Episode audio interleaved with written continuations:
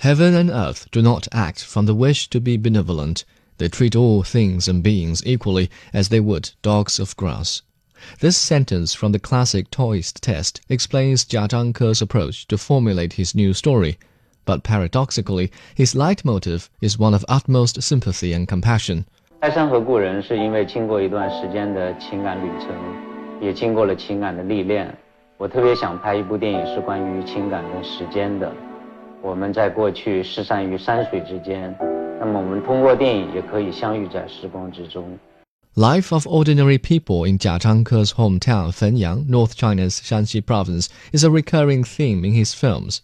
Mountains May Depart begins with a love triangle involving three young people, Tao, Jingsheng, and Liangzi, in the very city back in 1999.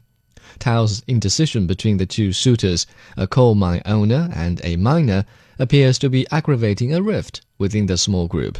But little does she know the divide is caused as much by the competition for her favor as by the development of the country's economy.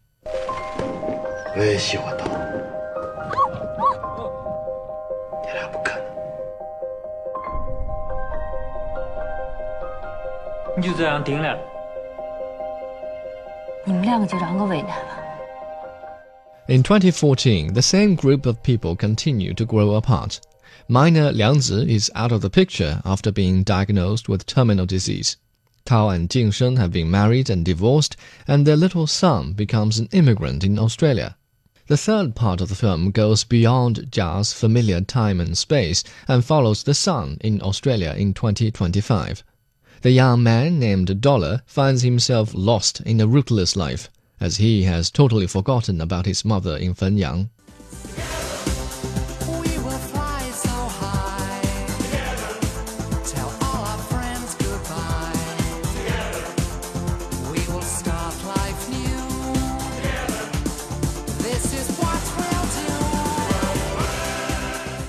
In China's major cities, economic development has fed high-flying office workers who speak foreign languages.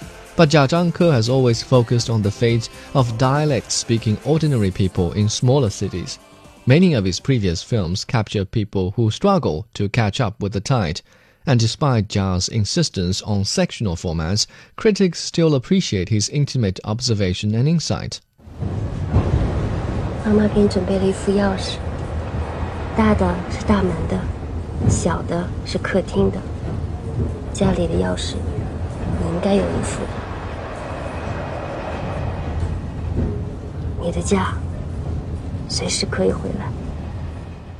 But things are a bit different with the new film. Mountains May Depart still comes in roughly three parts, but the story is more linear than ever before.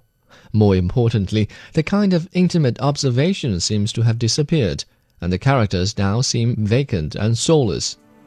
That's because all is symbolic in Mountains May Depart. Props, music, graphics, and even the characters are stripped of their own reasons. They are here to serve one purpose to highlight men's solitude against the tyranny of time. 1990s Taiwan pop star Sally Yeh's Zhen Zhong is not a song to be appreciated, but a link that connects all parts. Like an arbitrary composer, Jia Zhangke exploits everyone and everything at his disposal to create a symphony of melancholy.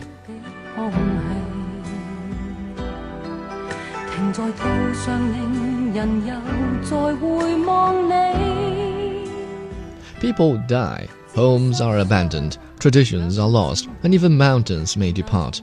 Without love, we are all destined to be alone, prisoners of our own time. 怎么这么慢呀，妈妈？我们坐的就是慢车。那为什么不坐飞机或者是高铁？车慢一点，妈妈陪你的时间长一些。In Mountains May Depart, Jia Zhangke shifts his focus from the underprivileged and the obscure to a wider range of humanity to remind all of us about the cost of modernization. This is a much more efficient use for his insight, creative genius, and capacity for compassion. And if that means a few critics need to expand their scope to understand the director, I suggest they take the extra effort for their own good.